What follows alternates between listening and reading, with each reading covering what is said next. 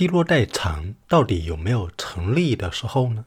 毕竟我们前面分析了，它既不符合逻辑三洽，也不符合简易律，那它是完全不成立了吗？在任何时候都不成立了吗？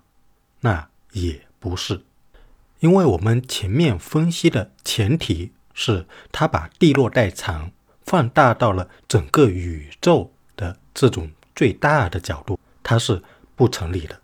对吧？无论是逻辑三洽还是简易律，都是站不住脚的。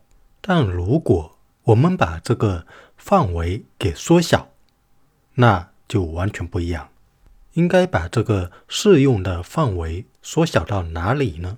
适用的范围仅在目前小尺度的衰老阶段。什么意思呢？就是像一个男人目前。普遍来讲，三十五岁就开始无法阻止的衰老致死，吃再多的药，健再多的身，都只是延缓死亡的到来，而死亡终究都会到来。这种衰老的阶段才是真正的地落，也就是越来越弱，而你用更多的手段来进行代为补偿也没有用。它只能是延缓死亡的到来，而最终呢，都还是会死亡，会消失。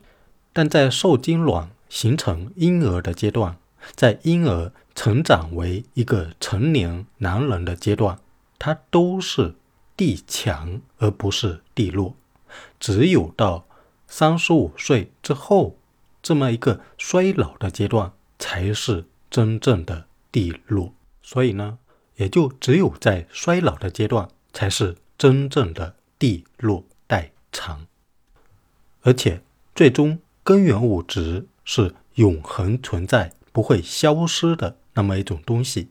虽然我们人啊作为根源物质的组成的不同整体，它是会消失、是会灭亡，但作为最小的存在物单位根源物质来讲，它是。永恒存在的，它是不会消失的。这个我们在之前有逻辑推理过。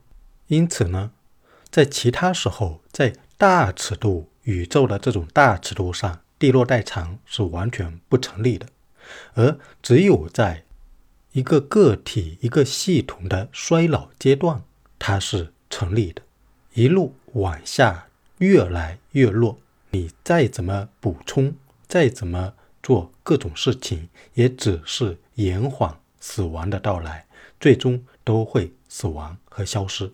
而这种系统呢，只是我们普通的系统，因为整个宇宙作为一个最大的系统的时候，它跟普通的个体、普通的系统是完全不一样的两个概念，因为整个宇宙。它是根源物质所组成的，而根源物质是不会消失的，没有开始也不会消失的东西，那它就能够永恒的存在。也就是说，宇宙本身是永恒存在的，而只是里面的根源物质所组成的不同整体形态它会消失，仅此而已。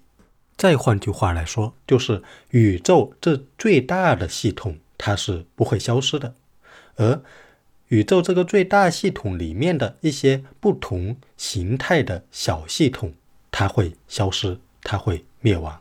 最小的存在物单位根源物质，它也是不会消失、不会灭亡的。而根源物质所组成的整体形态的类别，它也不一定会必然的消失和灭亡。比如原子这个类别。比如分子这个类别，再例如生物这个类别等等，灭亡的更多是个体，而不是某一个类别的整体。也因此，人类不一定会必然灭亡。那好了，说了这么多，物演通论里面所要解决的整个世界万物发展的演化的动力因和简一律。如果不是地落代偿，那是什么呢？